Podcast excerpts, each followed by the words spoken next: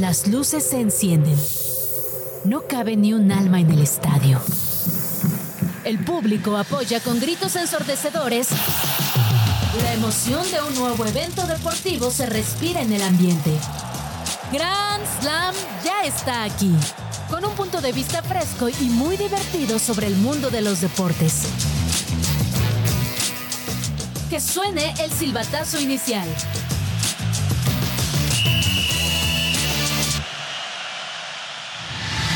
Viernes y toca. Sí, hoy toca Grand Slam. Arranca Clausura 2024 y te traemos todo el previo de la primera fecha. Revisaremos los juegos que no te puedes perder en el fútbol de Europa. Este fin de semana inician los playoffs de la NFL, te decimos nuestros favoritos para avanzar a la serie divisional y en ABC Deportivo te damos el glosario para que entiendas a detalle estos partidos.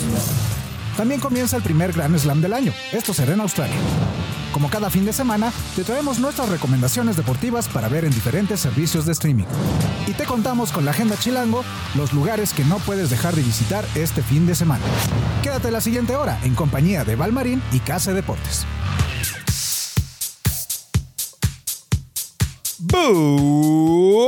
Buenas tardes, buen día. O buenos días, buenas tardes, buenas noches. Si no nos vemos, otra referencia.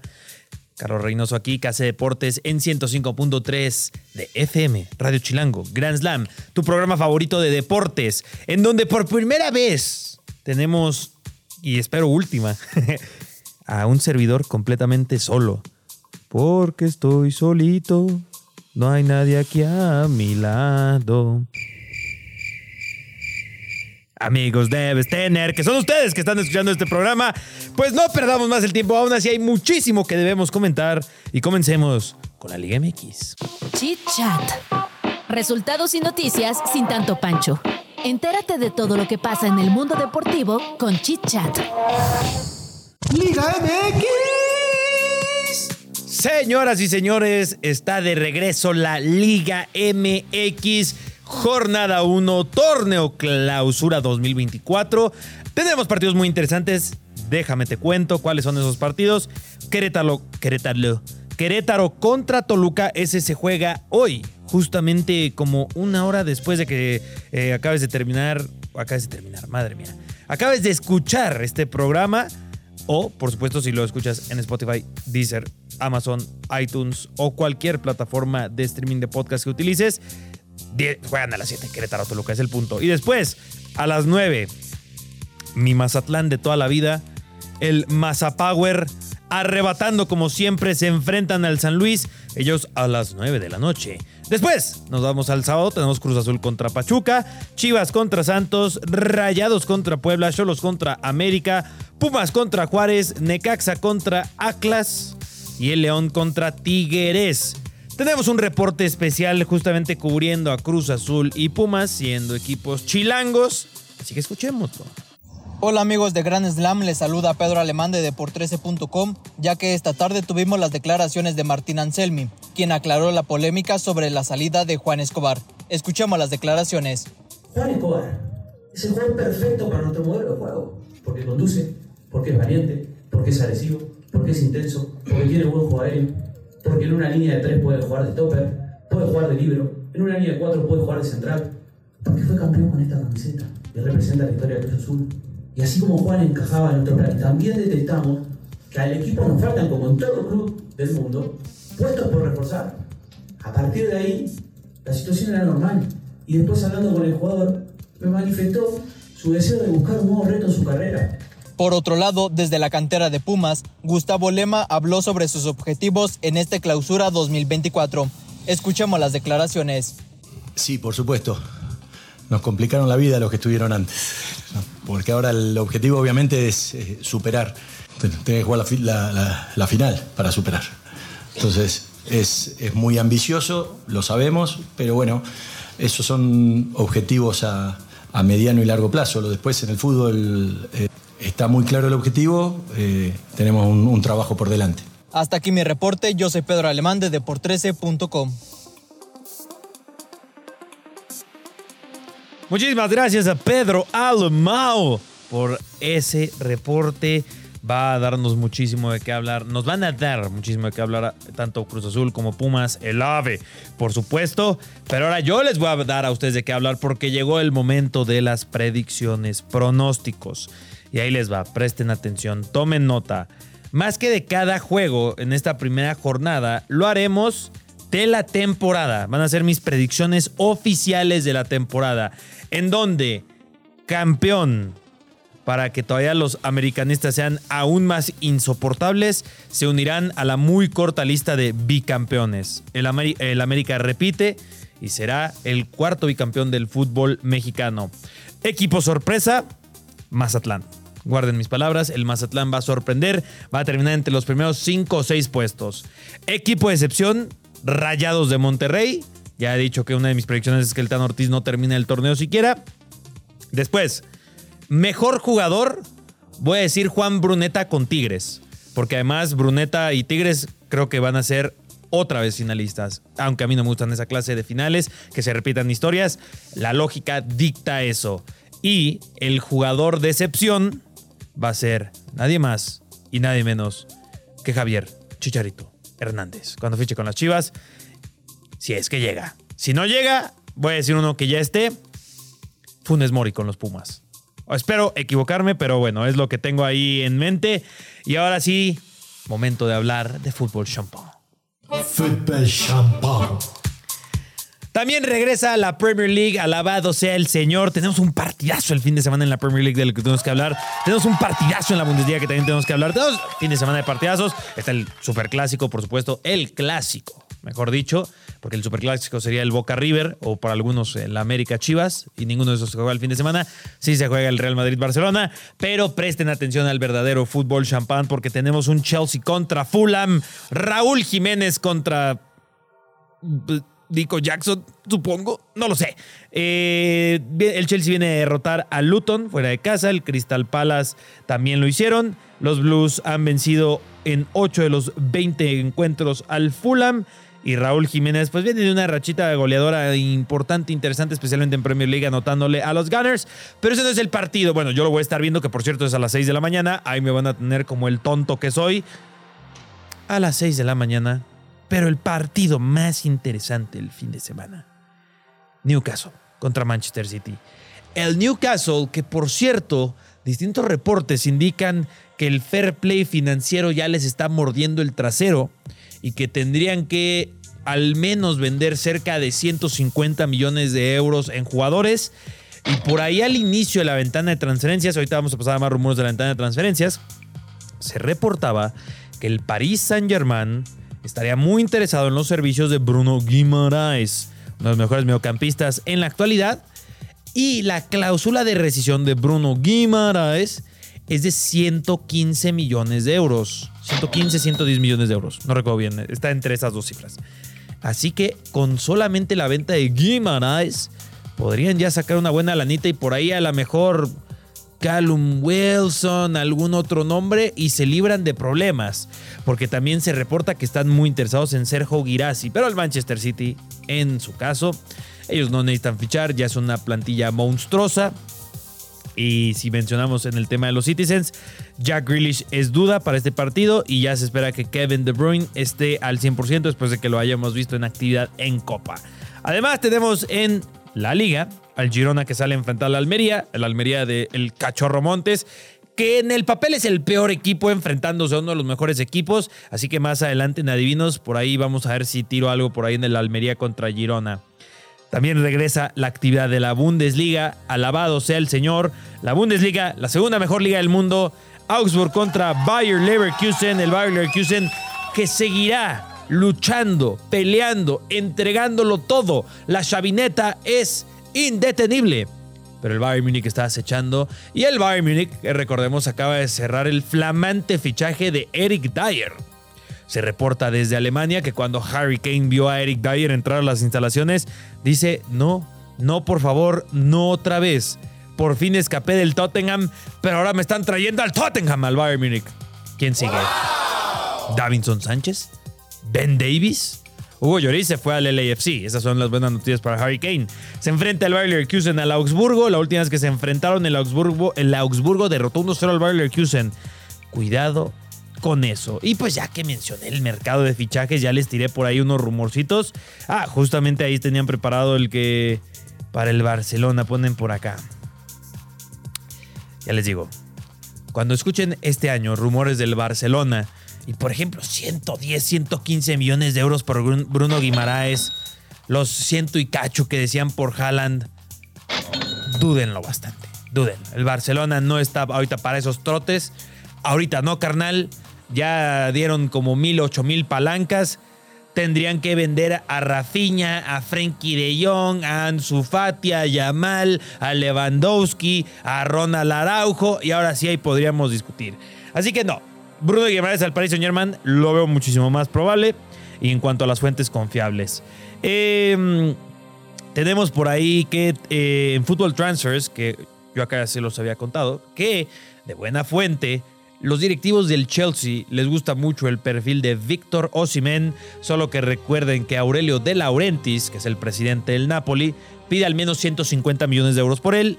El reporte que también se da ya ahora desde Europa es que el Chelsea cocinaría 120 millones de euros. Pero aquí hay un problema, porque el Chelsea todavía tiene que solventar algunos temas que ya a partir de la siguiente ventana de transferencias van a comenzar a morder su trasero de fair play financiero. Y es que también se reporta que están muy interesados en un brasileño llamado es Estebao Wilson o Wilson Estebao, no sé, dicen que es Mesiño, literal, ya le están diciendo Mesiño. Y yo por acá creo que ya lo había comentado, pero si no también a través de mis redes sociales, ya lo saben que me pueden seguir, Deportes KC, en Twitter, Instagram y ya de ahí pueden desembocar en los otros contenidos que hago. Hay como una moda de pagar y pagar mucho por brasileños actualmente. Siempre ha sido así, siempre ha habido brasileños por aquí y por allá. Son una nacionalidad que se les da y bastante bien jugar al fútbol. Pero este chico que repito, Mesiño, que no le hemos visto absolutamente nada, pero oh, es joven y, y se mueve como Neymar, o como Messi en este caso, tiene una cláusula de rescisión de 60 millones de euros. 60 millones de euros por un chico que no acumula ni dos partidos como profesional se nos está yendo esto de las manos. Se nos está yendo de las manos, pero lo que esperemos no se nos vaya de las manos es un ovoide, porque ya también comienza este fin de semana la postemporada. Se vienen las predictions, se viene la previa. Vamos a ver cuál va a ser mi predicción arriesgada porque me la quiero jugar con una predicción puntualmente. El Sabadaba. Tenemos el Texans contra Browns y el Chiefs contra Dolphins. Partidazo. Que a lo mejor ahí es donde me la juego. ¿eh? Porque ya saben que hice mi Survivor. No, no se llama Survivor. Es el Super Bowl Challenge. Pero esas son las que quiero. Ahora voy a hacer una mezcla de las que quiero y creo. O sea, tampoco quiero hacer solo las que creo porque se va a parecer prácticamente a todas las predicciones que han visto en otros sitios. Em, para el Texans Browns, avanza CJ Stroud y los Houston Texans.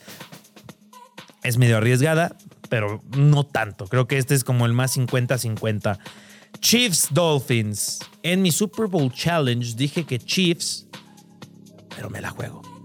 Me la juego. Aquí hay sorpresa. Los Dolphins eliminan a los Chiefs. No hay Travis Kelsey en el Super Bowl. No hay Taylor Swift. Se cae una apuesta que ahí tengo desde el inicio de la temporada. Así que los Dolphins sorprenden. Va a ser un partido, ojo que se especula, va a ser el partido más frío de la temporada. Hay reportes que indican que van a estar a menos 10 grados. No importa, van a correr con The Nation. Creo que Raheem Mustard ya va a estar disponible para este partido. Y ganan los Dolphins. En el Bills, en el Bills contra Steelers. Vamos con los Bills. Ahí no va a haber muchas sorpresas. Estos ya son los del domingo. Cowboys Packers. Los Cowboys, aunque me gustaría que ganaran los Packers. En el Lions contra Rams, otro 50-50, pero vámonos con los Lions de Dan Campbell y compañía en la Jared Goff Revenge Season.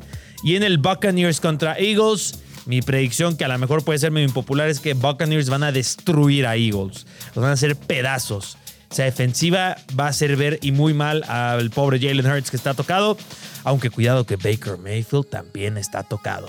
Eso es por la parte de la NFL. Quisiéramos que nos comenten ustedes sus predicciones. Déjenlo ahí en los comentarios de si este es un clip o no. Y si no, solamente en redes sociales nos pueden escribir Grand Slam Radio MX. Ahora sí, hay que comentar el tenis. Tenis, el deporte blanco. Tenis. Damas y caballeros, tenemos que comenzar por uno de los momentos más importantes en la historia del tenis en México. No estoy exagerando ni un poquito. Ayer Renata Zarzúa, tenista mexicana de 26 años, se convirtió en la primera mexicana en, si no me falla en la memoria, 24 años, pero a ver aquí dejen reviso mis anotaciones. La primera mexicana desde 1996, que por cierto además también es sembrada, eh, es de las primeras mexicanas en ese, en ese inter de tiempo en estar en el top 100 del ranking WTA en este caso. Y lo hizo después de vencer a Destiny Ayaba con parcial de 6-7, 6-4, 6-4. Comenzó perdiendo la Renis y se mete al Australian Open. Porque como escucharon al inicio del programa, tenemos el primer Grand Slam de... Ah, espera, ya el US Open. El US Open fue nuestro primero Grand Slam. Nuestro primero Grand Slam. Nuestro primer Grand Slam en Grand Slam. Ahora viene nuestro segundo Grand Slam, pero primero el año es el abierto australiano, el Australian Open. Y hay que decir que Carlitos Alcaraz, Novak Djokovic, Daniel Mende, Daniel Medvedev, siempre es complicado ese nombre, no me pueden culpar, van a estar, por supuesto, también otros nombres como Yannick Sinner, Andrei Rublev, Alexander Zverev, Stepanos Tsitsipas, Holger Run, será del 14 al 28 de enero el que recordemos no va a estar desafortunadamente por lesión, Rafael Nadal. Ya estamos en esa etapa en donde sí, de por sí a lo largo de su carrera Nadal ya tenía varias lesiones y demás. Ahora que tiene más edad y que los, los jóvenes que están saliendo entre ellos, por ejemplo, Sinner, Holger Ruth, eh, por supuesto también hay que decir Casper Ruth, eh, Carlos Alcaraz, número uno del mundo, o que número uno del mundo en el US Open y peleando ya directamente con Novak Djokovic. Creo que es normal, natural y algo que tenemos que conciliar, que cada vez veremos menos a Rafael Nadal y seguramente él en vísperas de Roland Garros, que sería el siguiente Grand Slam, va a querer descansar lo más posible para poder estar sí o sí en el que es su torneo, ¿no? Que podríamos decir que Roland Garros es el de, el de Nadal, Wimbledon era el de Federer y básicamente el, US Open y el Australian Open de Djokovic, ¿no? Aunque el US Open siento que es como el que se prestaba un poco más a sorpresas de los tres. Pero si ustedes tienen otra cosa que quieran comentar, también lo pueden hacer a través de nuestras redes sociales. Como lo dije, eh, del 14 al 28 de enero tendremos el US Open. Se viene una época muy bonita en el mundo de los deportes en donde se, se va a reanudar el tenis. Se va a reanudar el béisbol en algunos meses, la F1, y es cuando va a haber mucho, pero mucho, mucha actividad. Em, tenemos un breaking news. Ojo, breaking news. Ah, pensaba que iban a poner un identificador de audio, así que lo haré yo.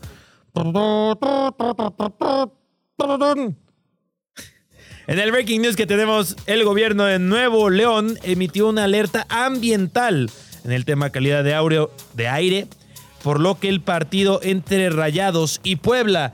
No, un Rayados Puebla de jornada 1, no me lo quiten. Pues no lo podrían quitar por un tema ambiental. Breaking news. Si tenían planeado ver ese partido, viajar ese partido o están escuchando Grand Slam Radio desde Monterrey, pues primero hay que preocuparnos por el tema ambiental, que estén sanos, que estén bien, procuren no salir y ya si el gobierno dictamina que es posible salir, que es saludable salir, que no hay problema y que pueden ir a ver un Rayados Puebla que sabemos todos aquí en Grand Slam que es imperdible, de jornada 1 además, pues ya tomarán la decisión de si van o no a ese partido.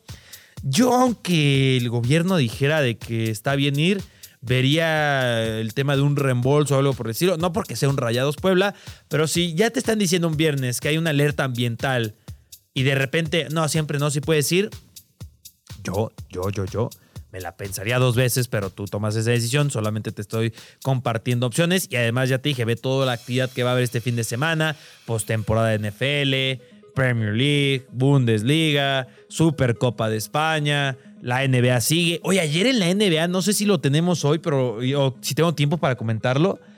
La paliza que le pusieron a los Trailblazers. No puedo creer el mal equipo que son los Trailblazers solamente después de perder a Damian Lillard. Y ahora es uno de los peores equipos y en mucho rato la buena noticia para ellos es que los Detroit Pistons también existen esta temporada. Qué fuerte que en la NBA estemos viendo cosas como estas en donde son equipos que podrían ser calidad G-League. Y haciendo el paralelismo con el fútbol americano, con la NFL, yo creo que por más mal equipo que veas en la NFL, unos Giants, por ejemplo ganaron a Filadelfia, Filadelfia estando en playoffs, eh, Panteras de Carolina, como que tienen factores redimibles, ¿sabes? Como que dices, órale, X o Y espectáculo, ir a ver a Bryce Young, ir a ver a Saquon Barkley con los Giants. Y en la NBA creo que sí hay una disparidad muy grande, muy fuerte, muy marcada con los Trailblazers, con los Detroit Pistons y ayer histórica paliza que le estaban arrimando. Creo que al, al segundo cuarto, si no mal recuerdo, creo que tengo la imagen inclusive aquí porque eh, en un grupo de amigos, uno de mis amigos especialmente les gusta la NBA y sí me dijo como que no lo puedo creer, ¿no? O sea, no puedo creer lo que estoy viendo. Y mandó la foto. Vamos a ver si por ahí está. No, ya no está. Maldición. Me disculpo. No, pero no la descargué. Aquí está, aquí está, aquí está, aquí está. Sí, mira. En el tercer cuarto, por llegar al cuarto cuarto, 56 a 118 iban ayer. Qué locura. Pero bueno, también eh, eh NBA, no la podemos dejar de mencionar. Y creo que hay otro breaking news. No puede ser. Otro breaking news. A ver. Breaking news. Breaking news. Y es que Rayados y Pachuca confirmaron los partidos amistosos que tendrán contra River Plate en Estados Unidos, que se llevarán a cabo tras sus respectivos debut en la jornada 1 del clausura 2024. Si no me equivoco, esta es información que tengo en la parte de atrás de mi cabeza. No no totalmente oficial, pero según yo, el América iba a enfrentar también a River Plate, pero ellos cancelaron, si no me equivoco. Ahí lo dejo al aire, literal y figurativamente hablando. Pero bueno, ya discutimos de todo, todo eso, muy interesante. Oye, y también lo tengo que decir al aire, tengo que poner en aprietos a producción. Viene muy pronto el Royal Rumble. No hemos cubierto mucho la WWE pero del Royal Rumble. ¿Listos para continuar? A este encuentro todavía le queda mucha historia. Regresamos. Divertido, no, no en Tampa Bay. se va ABCD Deportivo. Tampa Bay. Por fin le vas a entender las reglas de los deportes con palitos Pero y bueno, ya me estoy quedando sin saliva, sin voz, hablar, hablar, hablar y yo solito es medio raro. Espero que lo estén disfrutando hasta ahora. Eh, creo que se me ha pasado muy rápido, pero no más rápido que la más rápido. Julio César Chávez Jr. salió libre bajo fianza tras ser arrestado en Los Ángeles y desde este mismo jueves comenzó un programa de rehabilitación. El ex campeón mexicano del peso mosca, Brandon Moreno, tiene un nuevo rival para la cartelera del 24 de febrero en la Arena Ciudad de México, ante la baja por lesión de Amir Albasi. Muy bien, chicos, eh, ya viene la postemporada de la NFL, como de les habíamos comentado. Y mira, yo no soy de las personas que te va a recriminar porque no hayas visto un solo partido en la temporada regular. Olímpicos de Esos que, o sea, ves un partido de, de postemporada, estás emocionado. Y, y esos que llegan y... Eh, a ver, dime cómo quedó el récord de, para enrolarse en algún equipo mexicano. ¿Cómo quedaron? Técnico Dorival Jr. Eh, no. este jueves asumió Yo creo que es una muy buena oportunidad para que justamente a los que ya tienen así el gusanito de entrar al mundo de la NFL o esto aplica en cualquier deporte, no la de la NBA. Digo, en la F1 no hay postemporada, pero la liguilla en, la, México, la fase de eliminación directa en la UEFA Champions League, es un buen momento para, para descansar, que nazcan nuevos aficionados. Y Ahora, prepararte para regresar este con contexto, todo. propuse que para estos aficionados que quieren adentrarse en el mundo de la NFL, les ayudemos un poco. Preparamos un glosario porque la NFL puede ser un poco un poco ruda para entenderle por primera vez, sobre todo en aspectos de términos, terminología y ya cuando se reinicie la temporada, quizás por ahí de junio, julio, agosto, vamos a hacer más como explicaciones de cómo funciona en general la ofensiva, defensiva, equipos especiales y demás. Pero hoy, rápidamente, si te damos estos términos, si anotas este glosario, toma nota y te pones a ver el americano con tus amigos que les gusta, con tus amigas que les gusta, con esa persona, grupo de personas que se van a reunir y te invitaron y no tienes ni la menor idea de fútbol americano y de repente llegas diciendo, ah, mira, una flag o los, algunos de los términos que te vamos a dar aquí adelante, ya van a decir Ala, Ramona o Jesucito, le saben a la NFL, ¿eh? Comencemos. Primero y muy importante, tienes que entender que la NFL está dividida en dos conferencias. La AFC o American Football Conference y la NFC o National Football Conference. Y justamente esta postemporada divide estas conferencias de forma de que la americana solo juega contra la americana, que dile así, la americana, ya saben que sabes de fútbol americano, y la nacional y la Nacional solo juega contra la Nacional. Estos partidos inclusive son el Super Wild Card, que después tendremos a los campeones divisionales, digo, a los campeones em, de conferencia, justamente, que a los divisionales ya los tenemos. Eh, los campeones de conferencia y el campeón de la conferencia americana se enfrenta al campeón de la conferencia nacional. En el Super Bowl, sí, para que le expliques a ese amigo o amiga el Super Bowl enfrenta a los dos campeones de las conferencias. O sea, son dos campeones ya jugando, literalmente. Pero bueno, hablemos del juego. Uno de los aspectos más importantes y que más emociona a la gente es que cuando veas a un equipo lanzar, pero el otro equipo lo atrape, eso número uno es una intercepción o un pick. Y si ese defensivo llega hasta la zona de anotación, es un touchdown, por supuesto, pero necesito que digas pick six, porque es literalmente como tomaste seis, ¿sabes? O sea, un pick six. Así que, o, aplica con las chelas, ¿eh? A lo mejor un pick six y pues el six. Pero en este caso, en defensiva, repito, cuando veas que esto ocurra, porque va a ocurrir en algún punto de estos playoffs, salta de emoción y grita, pick six, Pick Six. Es clásico. Es importante que sepas este. Después, a ver, otros términos importantes. A ver, oye, este es importantísimo, un down. Porque si tú ves que dice first down, y uno puede pensar, ¿qué demonios es eso, no? Primer down, segundo down, tercer down. Cada equipo tiene, o la labor en el fútbol americano es llevar el ovoide recorrerlo hasta la zona de anotación.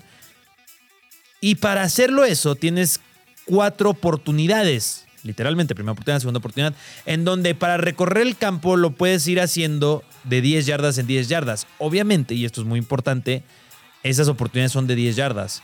Pero puede haber una jugada en la que recorriste el campo 20 yardas, pero lo que pasa ahí, a lo mejor estabas en una segunda y cinco por avanzar para tener esas cuatro oportunidades nuevamente. A lo mejor lanzaste un pase de 15, 20 yardas, escapó tu corredor 30, 40 yardas. Se reanuda el juego con una primera oportunidad desde la yarda a la que hayas llegado.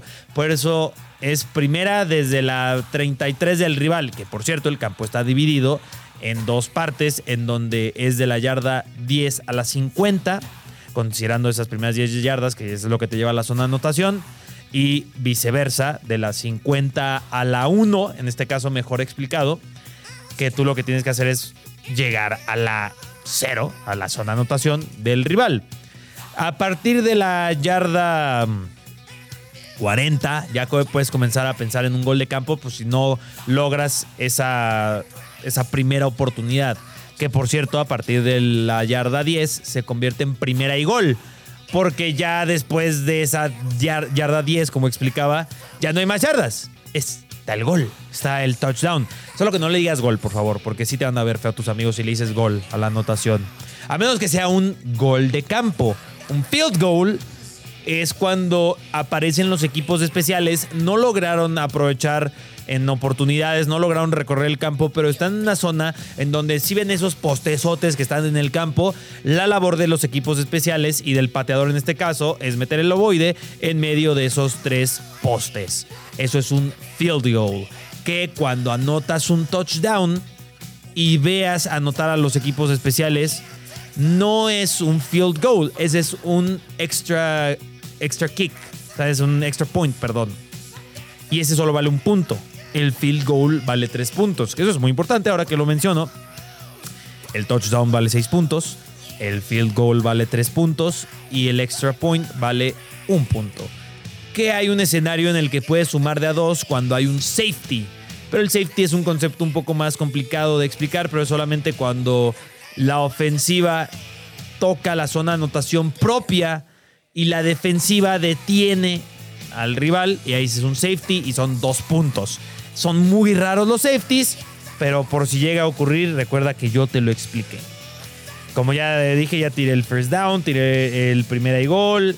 Eh, ya luego están las, la- las flags, que de repente ves que lanzan 100 mil banderas amarillas, que estas son penalizaciones, son faltas, son eh, disrupciones del reglamento. Pero estas son bastantes de explicar. Te voy a explicar lo, yo creo que las más usuales. Una de las más usuales definitivamente es holding. Tú como defensivo u ofensivo no puedes abrazar, vaya que para que lo entiendas así bien sencillo, no puedes detener a un rival, puedes empujarlo y a ver quién se empuja más fuerte, pero así como abrazarlo, como atraparlo, no puedes, eso es un holding, es un castigo, son cinco yarditas para adelante o para atrás. Esa es la más común. La interferencia ofensiva o defensiva, si es que un pase que va hacia uno de los receptores, tú como defensivo llegas y evitas, nuevamente lo abrazas, lo empujas, ahí hay una interferencia ofensiva y el balón se retoma de donde de donde se hizo esa falta, a diferencia, o sea, puede ser una falta de hasta de 50 yardas, 40 yardas, a diferencia de un holding, por ejemplo.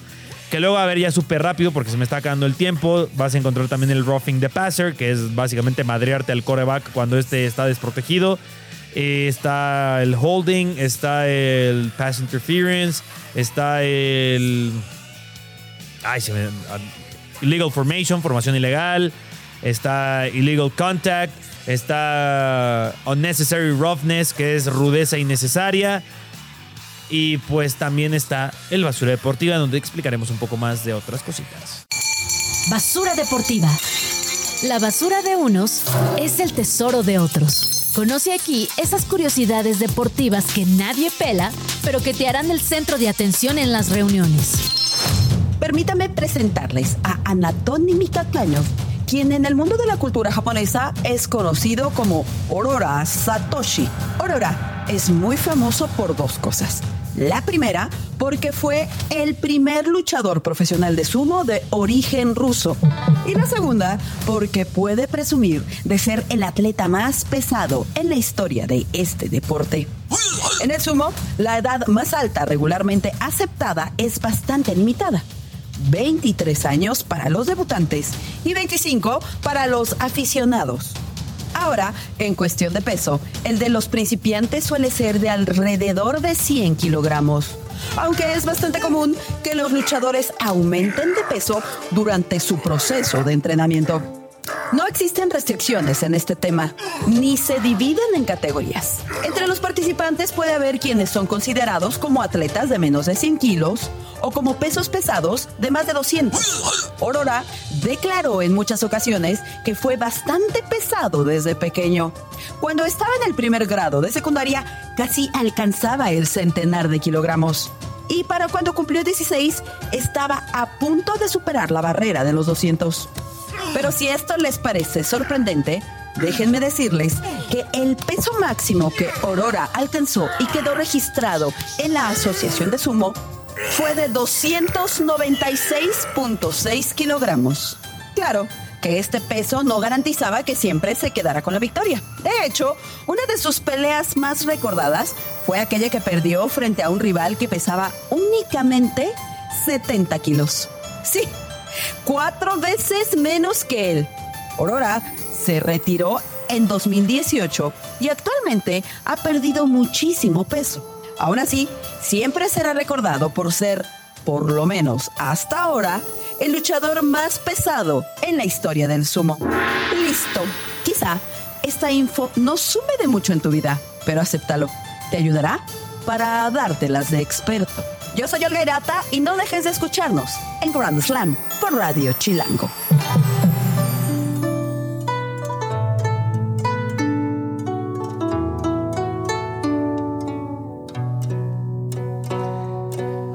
Muy bien.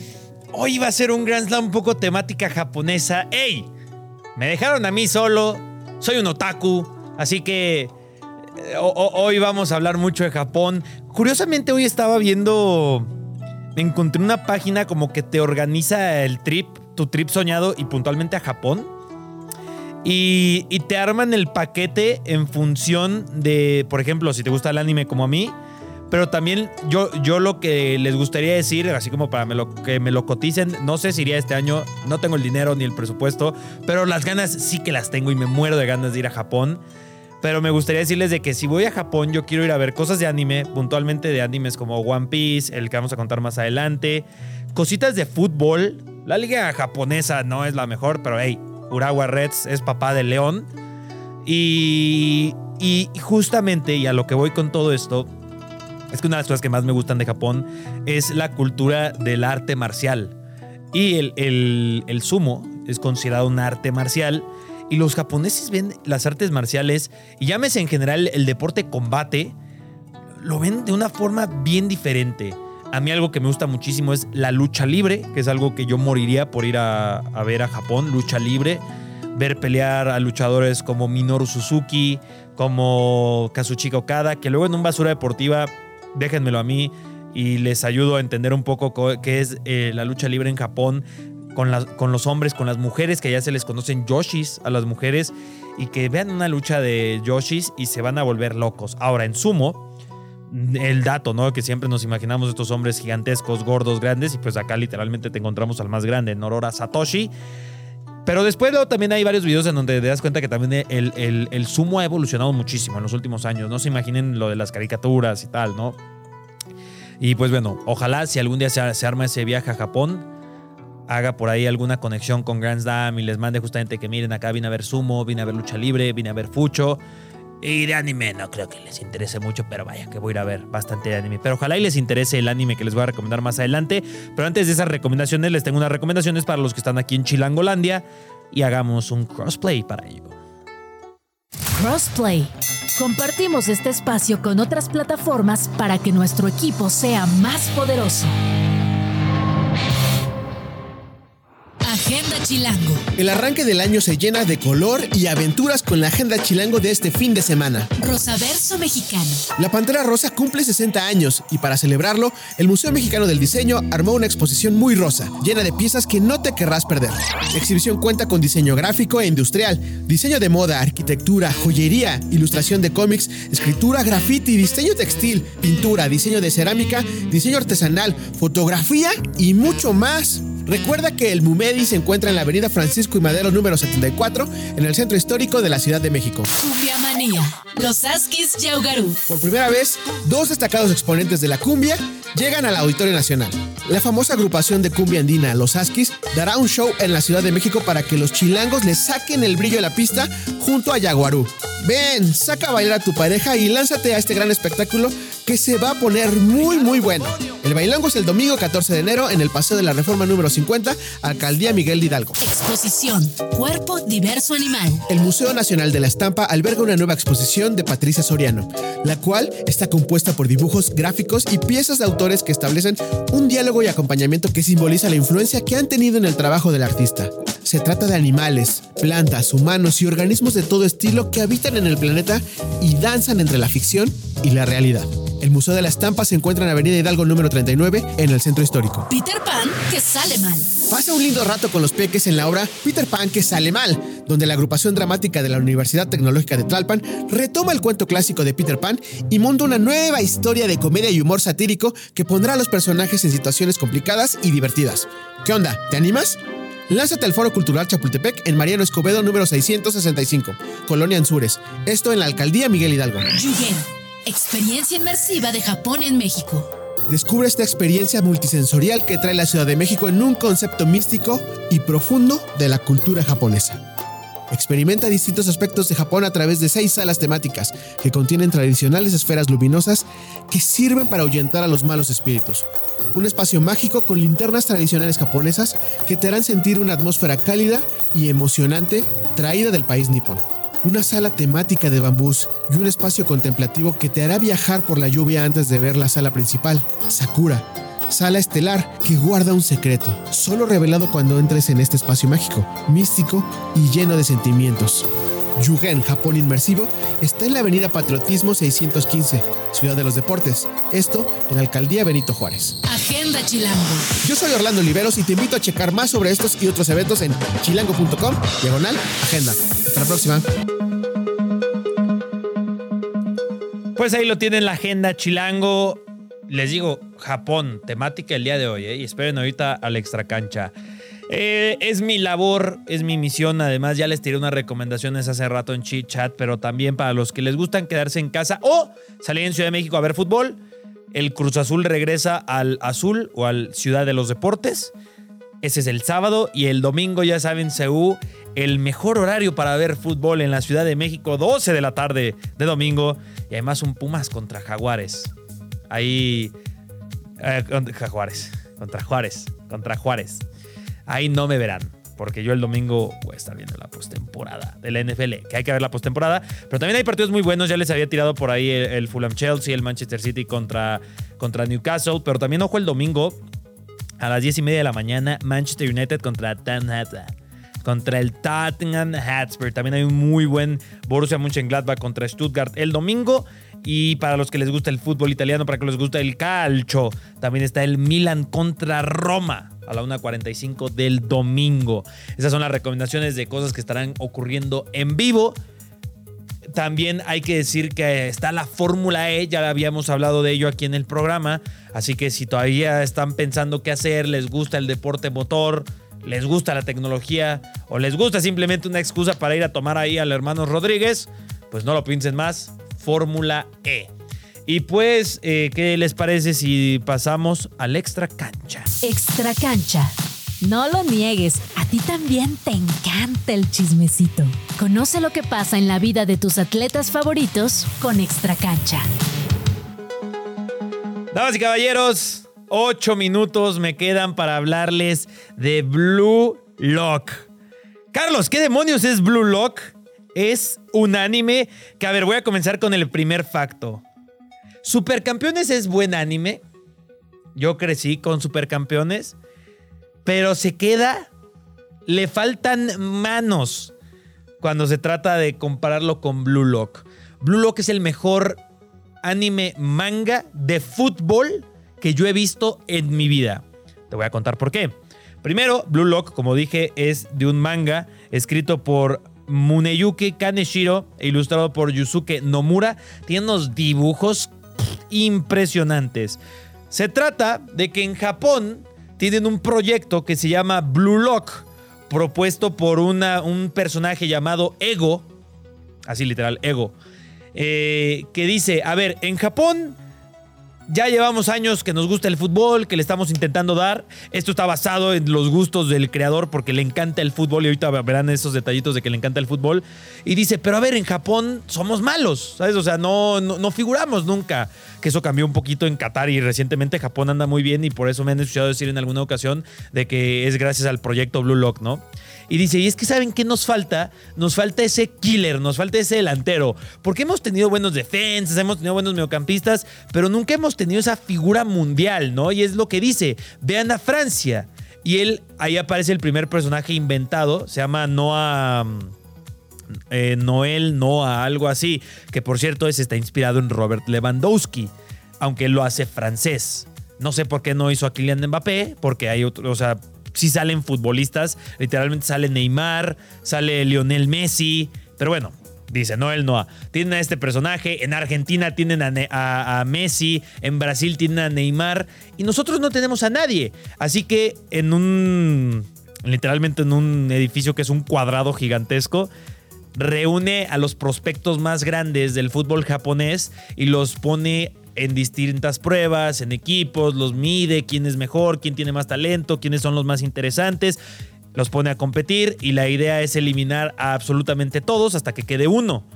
Que ese es el proyecto Blue Lock, que también si lo piensan es un Battle Royale, pero de fútbol. O sea, mezcla varios conceptos, está muy interesante. Y hay varios personajes muy carismáticos, por cierto, y que todos están inspirados en un jugador de la vida real. Por ejemplo, Rini Toshi, que es uno de los mejores jugadores de la serie, él está inspirado en Kevin De Bruyne en la visión que tiene y tal. Ahora, están inspirados en el sentido de, del perfil de jugador, ¿eh? No mucho en las personalidades. Muy pocos están inspirados en la personalidad del jugador. Porque, por ejemplo, está también Rensuke Kunigami. Él está inspirado en Gareth Bale, la potencia, la velocidad, eh, la capacidad de golpeo que tiene. El que está inspirado en Cristiano Ronaldo se llama Chris Prince, así Chris Prince. Y él sí es acá medio engreído, carismático, pero sí Chris Prince. Luego, Chigiri Hyoma, que es el más rápido de la serie, él está inspirado en Ryo Miyaichi, no sé si se acuerdan de Ryo Miyaichi, que era un gran jugador japonés, pero la bronca es que se lesionaba bastante.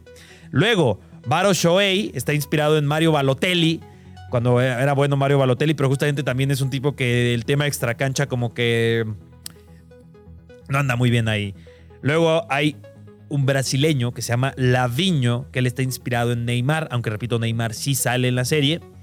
El personaje principal, que es eh, Yoichi Izagi, está inspirado en Filippo Inzaghi, que sé que los quedados son un poco más actuales, pero el autor comenta que Filippo Inzaghi era su jugador preferido cuando creció. Y por eso Izagi está inspirado en Filippo Inzaghi. Está Meguro Bachira, que está inspirado en Ronaldinho, en cómo juega y demás.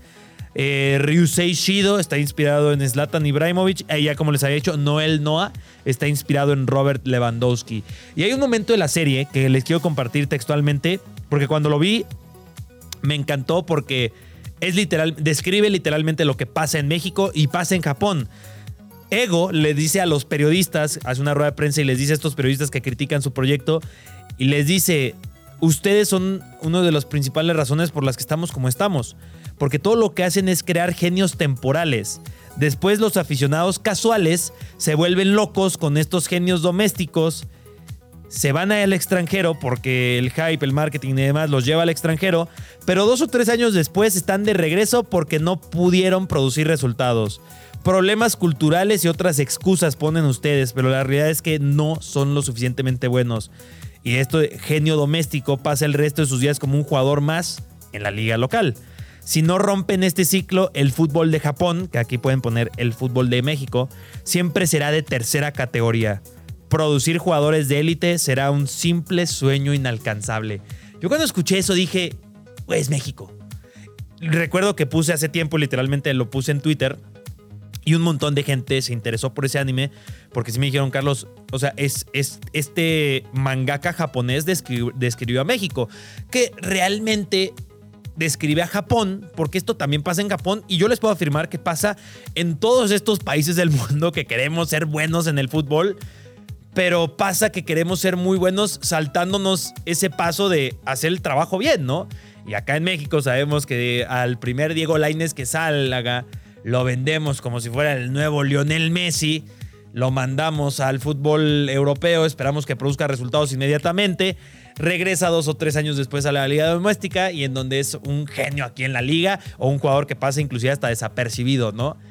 E, e, ese momento en la serie recuerdo como que dije, este, a este mangaka no le interesa lo de supercampeones, de que la cancha sea de 35 kilómetros, el tiro del tigre y demás. Sí tienen como cierto, ciertas formas de explicar el fútbol la visión, el primer toque, el, un 2 contra 1, la técnica individual, labores defensivas. Pero ya lo exagero un poco, porque al fin de cuentas es un anime y sí tienes ahí como que tener estos aspectos, pero lo hace muy bien. Tenía muchas ganas de contarles de Blue Lock.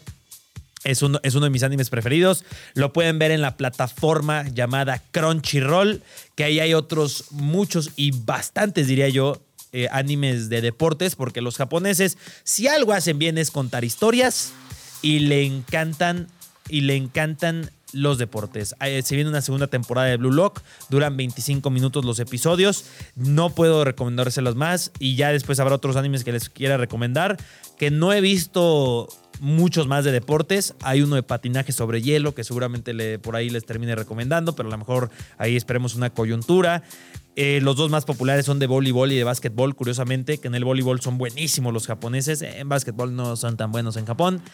Eh, de hay de béisbol, hay de tenis, hay hasta de ping pong, de natación, o sea, deporte que te guste, deporte que hay un anime y seguramente es buenísimo en Japón.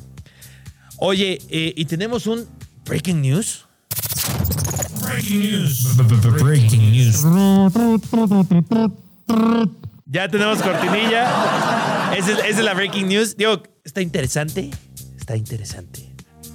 Pero bueno, esa fue en esta edición solitaria de Grand Slam. Espero que me hayan disfrutado escuchar una hora hablando de los deportes que me gustan, de anime que me gustan. Fue básicamente mi programa.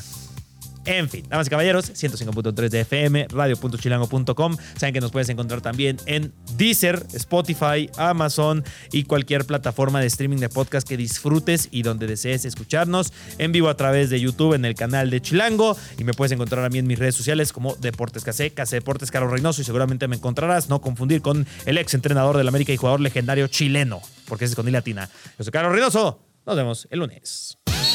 El árbitro mira su reloj y...